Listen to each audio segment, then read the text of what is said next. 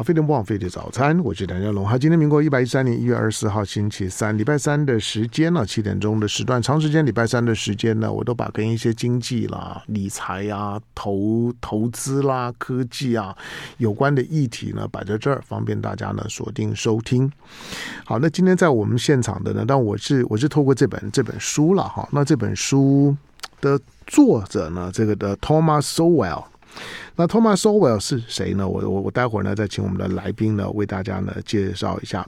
但是他作为一个所谓的斯坦福的经济学家呢，对于当下当下呢全球政治里面呢有一个课题，不管在一个国际政治当中的所谓所谓的北方跟南南方之变，或者传统更传统上面来讲，所谓的所谓的这种第三世界国家跟传统的第一、第二世界国家之变。或者是今天呢，在许多的国家的内部，其实所遭遇到的问题的最核心的，经常都是相同这个问题，就是呃分配面的问题、贫富不均的问题。当然，你说分分配很重要，呃，财富累积重要。可是当财富累积到某个阶段的时候呢，分配面的不公平啊，我不能说不公平，公公公平这是个歧义字，就是呃所表现出来的不均等。或者是极端的不均等，它一定是变成社会问题跟政治问题，这几乎成为世界各国普遍遭遇到的难题。到选举的时候，几乎不可能不谈贫富不均，而你看到大部分的国家的贫富不均的情况呢，它都是严重或者不同程度的严严重。好，那这本书谁制造了贫穷？那作作者刚刚提到了，这 Thomas Sowell。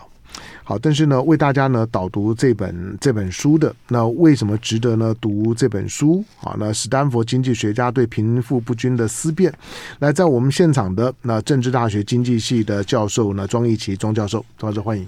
呃，主持人香龙好，各位听众大家好。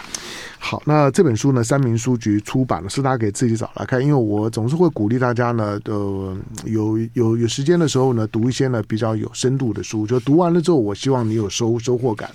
读的过程当中的时候呢，我会尽可能去挑一些。呃，读起来需要一点点门槛，一点点门槛，但是不会让你跨不过去了。就就是你在读的时候呢，读完之后，你会对于呢许多新闻或者说呢在社会情绪当中来讲会碰触到的议题有更深刻的认识。好，那呃，庄一奇教授在我们的现现场，哎，我先问一下，就就就是庄一奇，刚刚跟庄一奇稍微聊聊呃聊了一下，他他大学比我大两届，然后台大经济系毕业。可是因为你你是去芝加哥念念大学，讲到芝加哥，当然就要讲一下了。就芝加哥的经济学学派是非常非常有有名的，甚至于他做过很多很大胆的实验，譬如说他在智利的这个实验。那芝加哥学派经常是被标举的，为什么？呃，这家学派这基本上它是先归属于了所谓的新兴古典学派啊。那基本上他是认为这个第一个当然就是经济是一个理性的一个思考啊，所以他把经济这样自由理性，我想是这芝加哥呃学派的一个一个重点哈。那他特别从这样的角度切入去看市场经济，特别是在价格机能上。哦，扮演一个就市场本身扮演一个非常重要的一个自己能够决定的一个机制，所以事实上就发了跟这个 Adam Smith 一样的哈，那那那样的理念呢哈，就是说市场事实上它自己本身呢就有一个很完整的一个运作方式，尽量减少政府的干预了。对，它可以在价透过。维持价格，让它能够去啊，作为一个很重要的所谓的信号的这个机能，嗯、那么可以可以诱使这个资源啊，可以做做很有效的分配。嗯，那当然在某些情况下，价格会被扭曲，或是有一些失灵，造成造成这个所谓市场失灵的现况。那但是呢，还是可以去匡正哦。所以所以从芝加哥呃。学派的角度了，是认为说，呃，这个市场机能本身，嗯，它事实上呢是一个非常重要的一个啊，整个市场运作的一个一个一个主要的一个核心，而且它呢不要去干预它，它基本上它是有自己的能力去去去使得它能够好好的去运作。当然，如果有一些缺陷的时候，是要帮助它恢复那个机能，而不是说因为它市场失灵，所以我们就把它取代取代掉。好，所以他强调的应该是是属于啊这个啊尊重这个市场的机制，嗯，那么让自由竞争，哈，那么来让资源的做最有效的分配。那这一个一直是芝加哥芝加哥的传统里面相当重视的这样的一个议题啊。嗯，庄一奇在芝加哥念博士念多久？我在一九八八年到一九九三年。芝加哥的经济学博士是不是不好念？大概第一年进去，大概就会杀杀掉一半以上，啊。好，我我当然因为因为因为因为您您您是芝加哥的经济学博博士，我当然就会特别问一下，因为这个是一个我好奇的。虽然因为我我不是在在这个领域里面。好，那我刚刚提到就是说我我不知道你有没有注意到，就是说呢，智利在上个世世纪的改革，就是说它基本上面是相当程度上面呢是一个芝加哥的经济芝加哥学派的经济学理念的一个实践。嗯。那那算成功吗？呃，也不能说是很成功了哈。呃、嗯，因为你可以看到，从现在整个发展的轨迹到现在，智利、一直也没有被称作是一个经济发展的典范嘛。本来曾曾经 有一段的时间是不错的，所以呢，很多他觉得说成功了，呃，觉得呢，智利是南半球的，就是说的样板。但是这最近几年又不太行了。嗯，或许我们这本书可以提供一些答案。嗯、OK，好，来，那回到回到这这这本书来，我们先介绍，因为这几年的时间讨论贫富差距的问题，就是说呢，社会不平等，大概最有名的就就就是皮凯提。嗯，皮凯提的书在台湾当然也引起很多讨论，他的中文翻译版呢其实也都卖的很很好，但大家吸收了多少我不知道。好，那这个这个作作者呢，Thomas Sowell。他又是一个一个怎么样的背景？就是说，为什么值得我们来特别读他的东西？我先开始就讲，Thomas Sowell，他基本上他也是芝加哥大学的博士，嗯，啊、嗯哦，那呃，他是个黑人，嗯，在经济学家里面，黑人相对是少的，哈、哦，为什么？呃，那个因为可以读到经济这个领域相对少，但等一下也会提到，嗯、就是说有一些种族，他可能适合某一些、嗯。比较不同的领域，嗯，哦，你可以看到黑人在运动、在艺术上面领域就非常强啊，啊，啊，是不是？所以说，他这本书就是提供这些想法，就是让我们去了解说，哎，事实上啊，也就是我们基本基本上讲，每一个人都比较的利益。嗯但是呢，这个环境创造了更多的是一些比较利益的环境。嗯，那这些环境也会随着时代而改变。嗯，那这本书呢，特别就是从这样的角度切入去谈整个经济的发展。嗯，所以它是比较广义的。然后，那作为一个黑人经济学家，黑人经济学家拿到过呃诺贝尔奖只有一位啊，就是那个那个阿瑟路易斯。嗯，我们经常讲路易斯拐点哈，那个那个也是发展的理论。那啊、呃，所以说呢，他之所以啊、呃、值得推荐的地方哦，这里把它叫做史丹佛经济学家。事实际上我是不 是，我就当初也跟书商讲，嗯、呃，是因为他是在史丹佛大学里面教书，教书呃，而且在富霍 Institute 里面工作高级研究员。好、但是他整个呃，他大学是哈佛。啊、哦，那么研究所硕士是在哥伦比亚，都是常春藤名下，嗯、然后博士在芝加哥。嗯，啊、哦，他的指导教授就是有名的经那个这个啊诺贝尔奖得主产业经济学的 George Stigler、嗯、啊，George Stigler。Stigler 在最最近这些年在大大陆大陆引用他的东西引用的非常多。他是产业经济学，对哦，不是那个。Joseph Stiglitz 哈，那是另外一位 经济学家。哦，那个他他在这个这个课本里面，在这个本书里面也有批评他的地方，批评的两位经这个诺贝尔奖得主。好，那他的呃，我想他值得读的地方就是说，呃，他跟传统的想法比较不一样。嗯，那现在的主流经济哈，一特别是研究经济成长，现在有所谓的叫内生经济成长理论的哈，就是特别强调在啊从这个。古典的新古典的这个经济成长领域，谈强调这种动态的资本累积。嗯嗯作为一个经济成长的动能开始哈，那最后还是要依赖所谓的技术进步，嗯，来推动经济的发展哈啊。那这个技术进步，现在内生成长理论就是在内生的来解释这个进步技术进步怎么来的，透过什么机制来的哈。那呃，但它有很多的机制啊，当然是最重要。我个人觉得就是在技术的创新嘛，啊，在 R&D 的创新。另外一个我觉得很重要的就是所谓人力资本方面的这个这个提升哈。那在这样的一个啊，这这个经济发展的过程里头，你发现主流的经济学都在用数学的模型去推导。那他推导的时候呢，就没有办法很全面的去看整个经济发展可能相关的东西。好，那呃，那这本书呢，相对上就是比较从。比较广的东西，但是它又非常有系统的去告诉你是哪一些因素，嗯，成就了一个国家或是一个地区，它能够发展起来或发展不起来的一个主要的原因。那这些原因有一些是客观的环境因素，有一些是主观的这个这个因素，比如说一个文化的形成，文化会影响，啊，一个社会。社会的一些结构，它也会影响。那这个都是属于比较，你这个你这个这个这个人民人人类在这个族群里面，他是怎么样去运作、形塑他的文化、形塑他的社会结构？那这个就比较属于主观了，对不对？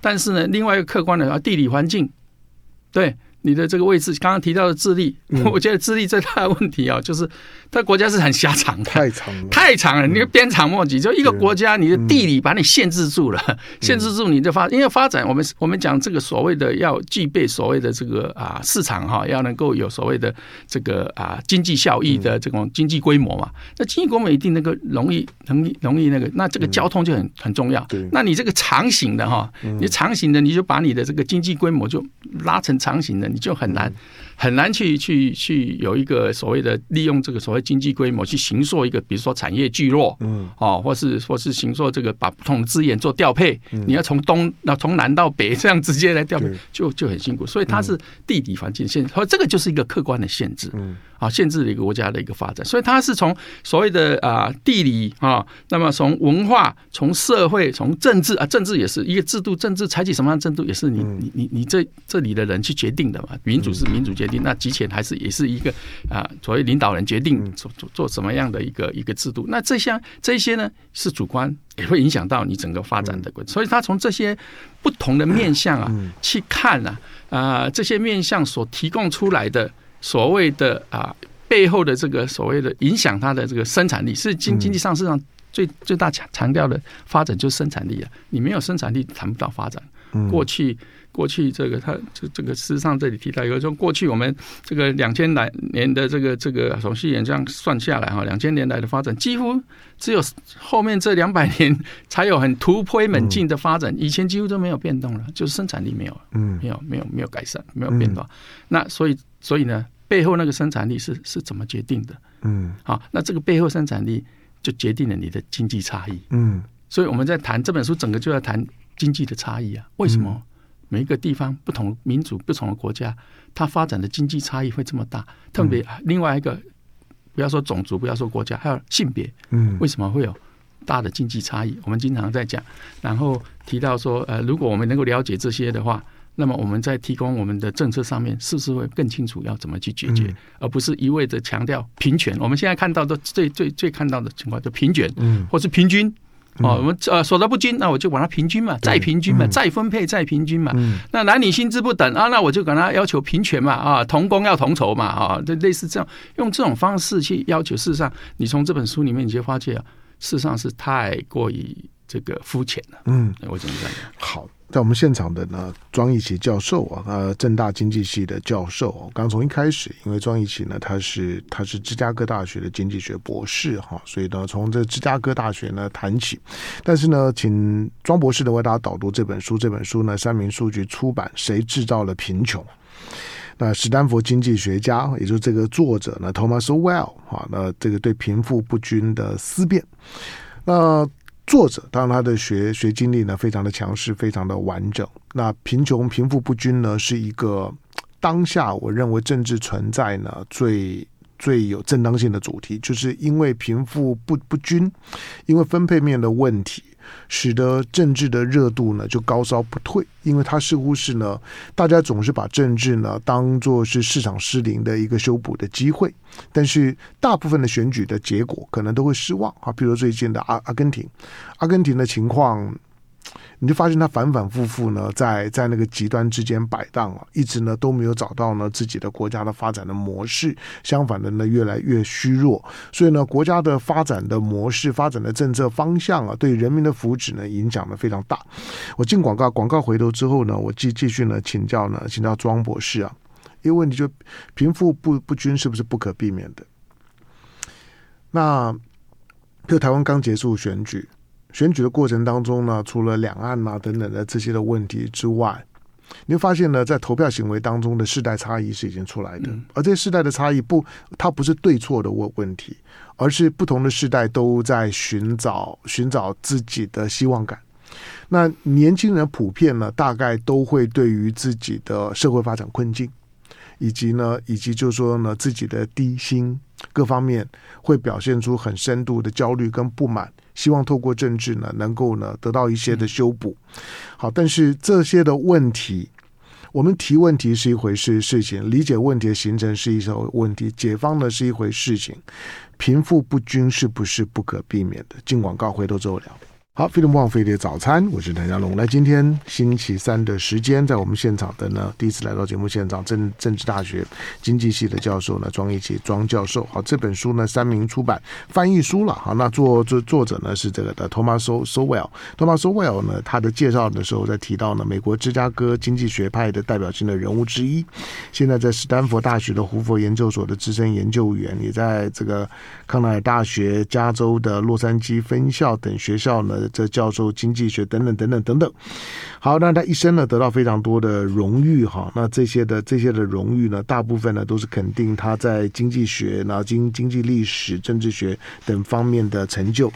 好，那我们刚刚讲到，就是说呢，会会导致贫富不均的因素很多，远比大家想象，它有时候还不单纯是个经济现现象，而是呢决定决定经济现象跟你的产业发展模式的一些呢先天的。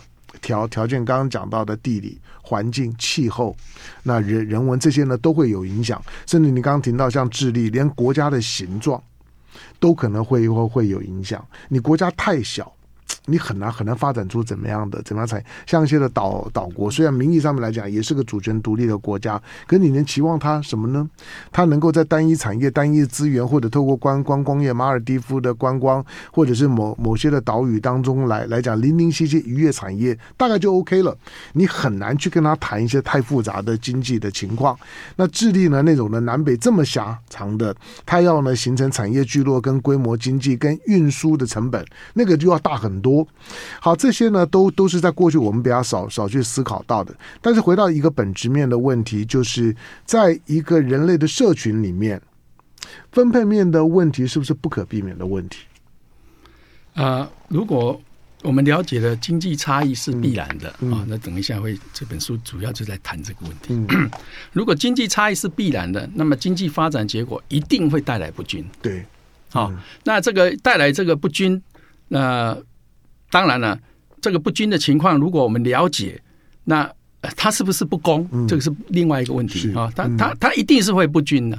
那不均，西方现在的方式当然就是用再分配的方式，嗯、就透过所谓的税制，嗯，来或是社会福利这一方面来来来来来做一个调整了哈。嗯、那、呃、因为你一定要把一个饼做大，要经济要发展起来，一定饼要做大。那饼要做大的话，当然就会有分配的问题，就不一定会。平均啊，显然是不平均的哈，因为我们都知道吧，能者多劳嘛，嗯、对不对？那有能力人他一定工作比较比较勤奋，或是说工作能这个生产力比较高，所以他就会得到比较高的报酬。嗯、那那那相对上，所以不不大家有不同的能力嘛，哈，那有不同的生产力，所以大家在这个发展过程里面，那生产力越高，可能他拿到更多的好处。嗯，那所以说这个这个分配一定会有不均的情况啊。但是重点是，如果你不发展起来。我们来想想看看，过去这两百年来，我们因为经济的发展，现在是我们现在最贫穷的人都要比两百年以前，或是两千年啊富裕多了，富裕多了，生活方式要富裕多了。所以你说要不要让它发展起来？如果你只看平均的话，那以前都一直很平均啊，大家都都都都是生活很苦嘛，均贫嘛哈。但是现在发展起来，但是一定分配不均，那分配不均怎么去去调整它的问题嘛？哦，那重点是说。呃，资本主义的方式就是要让资源最最有效分配。那有效的分配，它就没有办法去顾到均呐。哦，那经常带来就我刚刚讲，更有越越有效，那你越越越有能力的人就拿到越高报酬。嗯，所以那个拉大那个不均度就会就会越大。那这个时候就要靠一些机制。那政府就有一些税制的机制是目前的先进国家在做的，或特别是像比较福利的国家，他就用这样的方式来 take care 那个其他人。但是重点还是回到了回到。前面的重点啊，就是说经济的差异是怎么来的？嗯，如果我们觉得经济的差异是一种剥削来的，对，如果我们觉得经济的差异是一种不公不义的，那就是今天会明确式的去去喊，认为啥？认为底层的人是被剥削的，嗯是受害者，是整个发展的受害者。那如果从这样的角度去看不均的时候，那你就很容易的去说社会的不公不义。嗯。OK，好，那这本书可以让我们厘清一下，是不是这样？啊，是不是真的这叫社会的不公不义？嗯，不均当然是必然的哈。但是我刚刚讲过，这个不均，你比起以前来讲，每一个人的生活程度都提高了，嗯，都都比以前更好了。那我现在只要把分配再做一点重分配，让让大家可以可以啊，生活的不要差异那么大，好，那那这个社会才会相对稳定嘛。我们知道这个。人就是相对的剥夺感，他虽然比以前过得好，但他如果觉得他是跟别人比，他相对被剥夺的时候，他还是会 complain 啊，他还是会会有不满。所以这个不均度就有这样的一个社会议题，甚至于变成政政治用这样的方式来动员来来取得选选票嘛哈。OK，所以我觉得最重要是回归到这个这个问题本身，经济为什么会差异？嗯，每一个国家为什么会有不一样？那这一个这这这个呃 Software 这一本这本书就在谈说。我们仔细来看一看哪些因素。我记得呃，也是我的这个啊老师的哈，今年五月份刚啊啊没应该是是刚过过过世的了哈啊，应该去年了，不是今年，去去年的五月份刚过世的哈。那个啊，Robert Lucas，嗯啊，卢卡斯博士啊，他是总体经济学之父了，可以说现代总体经济学之父。那他后。后面的这个比较晚年的时候啊，比较也不要说晚年，就是后面这个这一二十年，他都在做比较经济发展的东西。那他就曾经讲过，你要问经济发展啊，问谁就可以可以得到最多答案，因为经济发展什么东西都可能啊。嗯，他说去问观光客，因为观光客啊这边看那边看，他可以跟你讲一大堆跟经济相关都有相关都有相关，但他最重要的核心是什么？大概没有人可以讲得出来。主要的核心什么影响了经济的发展？那这本书我觉得它相对的呃去厘清的这样的一个真相啊，至少我的我的感觉是啊，从从从学术的角度里面，它是非常认真的去看这个议题，然后提供了一个比较比较比较广义的这样的一个思考的模式来看。第一个，他讲地理环境，嗯。那我们知道地理环境包括了你位置在哪个地方，对，你的地形怎么样，你的地貌怎么样，哈，你的资源如何，还有你的天候气候如何，这些呢，有些就得天独厚嘛，那，那有些就很贫瘠嘛，那很贫瘠的，你先天上是贫瘠的，所以你要发展相对上就比较困难嘛，或者说你在高孤立比较孤独的在高山上。那那基本上你是比较孤立的嘛，所以比较孤立的那的的的地方的的地形跟相对上比较开阔的，比如说是海洋，所以你就发现高山文化，高山的跟海洋的又不一样啊，那个地理环境不一样，它形塑的发展的机会就不一样啊。嗯，OK，那这个然后这个是一个，就是说贫瘠就影响的你可以发展的经济的这个这个差异就出来了嘛，这样这样的机会嘛，但是呢。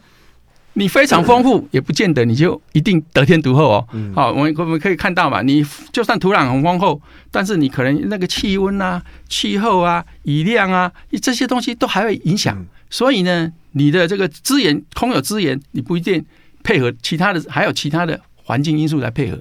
更何况有一些你可能地下埋了很多好的东西，嗯，但是你技术不够，到那个技术还没开发到这个程度，你根本没有办法去挖它，你根本没有办法去挖它，你再多的资源在底下也是没有用，嗯，OK，那这些都是地理环境限缩的，就算你很很好，而且更甚至于我们有这样，我看到就算你能挖起来，那很多挖石油的国家就进入了所谓的所谓陷阱，这个陷阱叫做，不然你听过荷兰病？对，荷兰病就是你你你你只靠这个产业，然后出拼命出口这个产业，把其他产业空洞化掉了。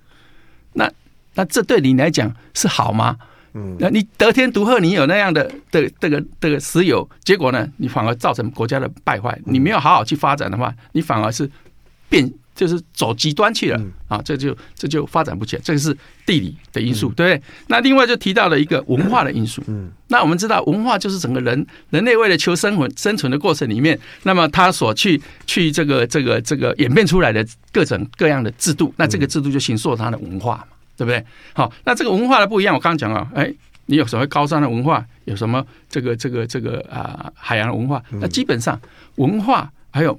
像我们儒家的形成的一个儒家的这个文化，特别注重教育，对对，那这些都是会影响，就是这个文化的内涵会影响到你这个国家的发展。比如说比较封闭的，那你就相对孤立嘛。好，像高山的啊，还有你的文化发展出来可能相对是封闭的，你海洋的在地这个发展出来相对上可能是比较开放的。嗯，那一个比较开放的跟相对一个封闭的文化，你就发现谁谁会发展比较好？嗯，当然是开放的文化发展会比较好。嗯，因为他可以吸收各种不同的知识，他可以接收很多可能。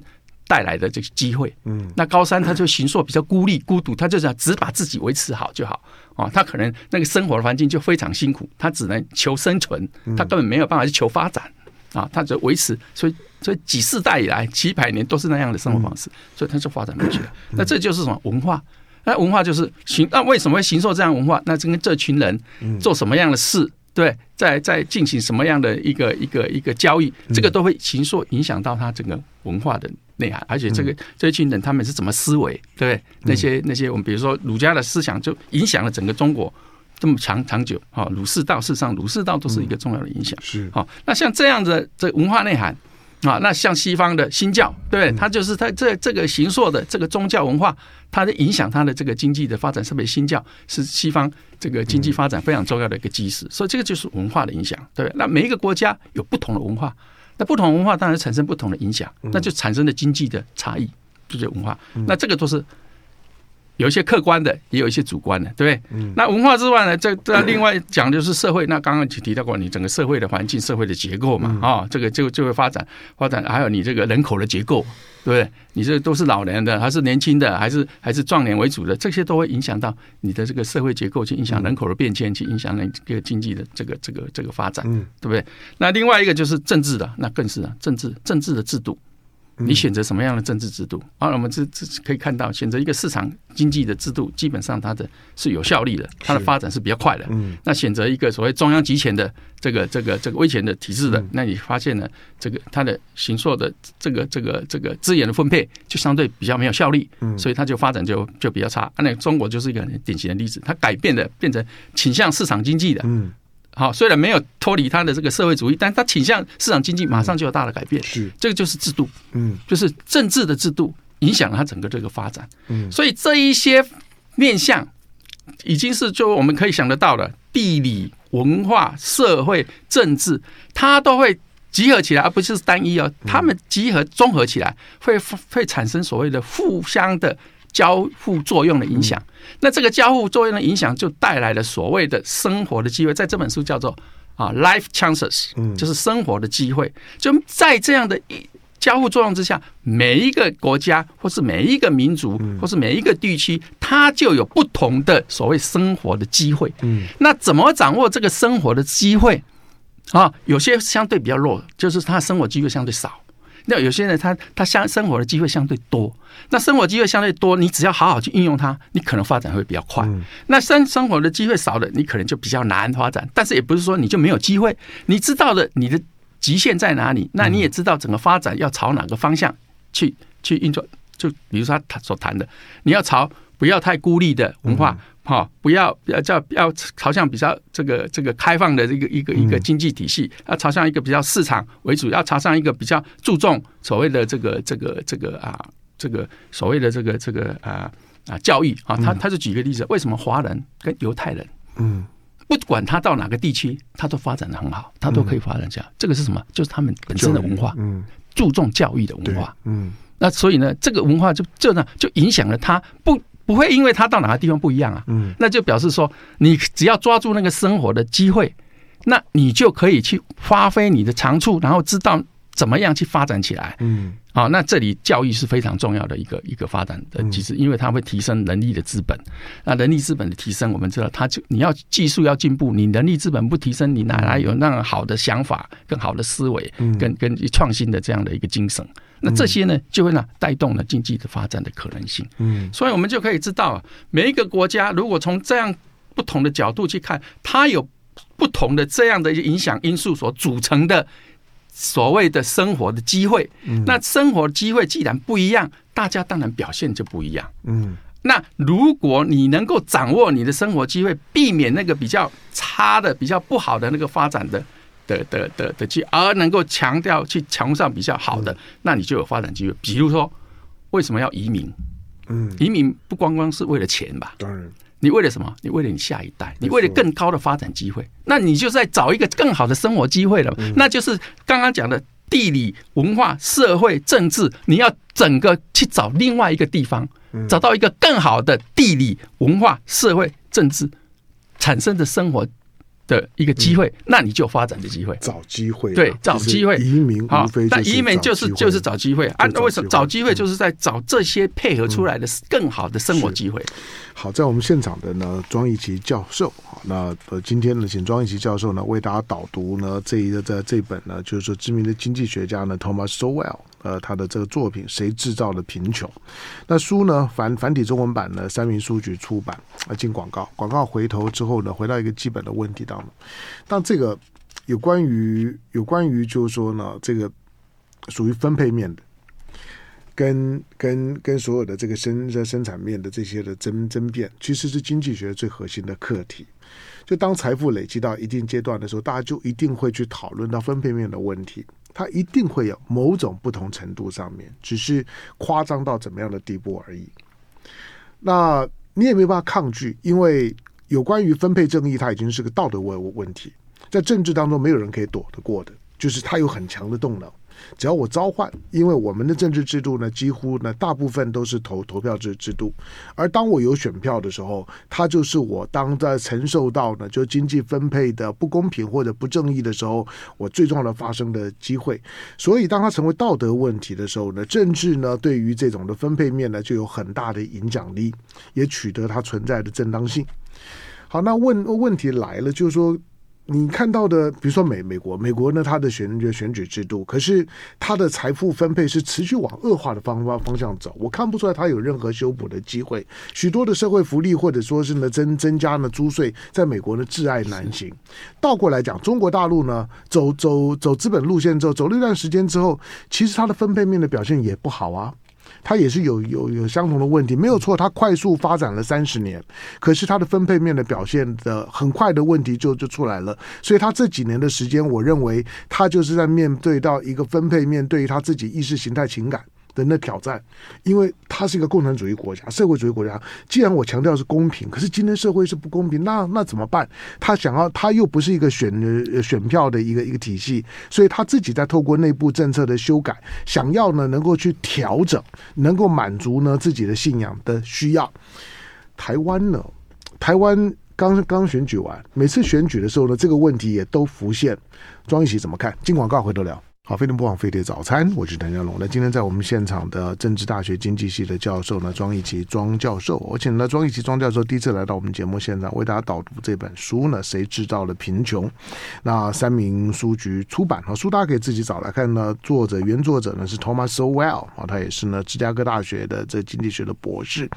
好，那呃，庄一奇庄教授呢，我们我们刚刚谈到就是说，当这本书呢，这这本书其实它的框框架是很大的了，他在他在解解释。贫穷的时候呢，他跟呢，他跟那种皮凯提式的，就是进到了有关于分配面的细节的那那种的讨论，一直在这阶阶阶级问题里面呢，在打转，然后寻寻找有关于阶级问题的，就是说呢，解解决的方案不太一样。他在告诉你，就是说呢，有关于贫富的分配的问题，它是很难根本解决的。但是我们也刚刚讲到，就是它已经变成是一个道德问问题了。是一个是个这个政治道道德问题，你也你也没有办法躲躲躲掉。好，那我们回到台湾好了。台湾的台湾的分分配面的问题到底是一个怎么样的情况？它有解决的方式吗？那我我想还是先把事情厘清一、嗯、一点哈，就是。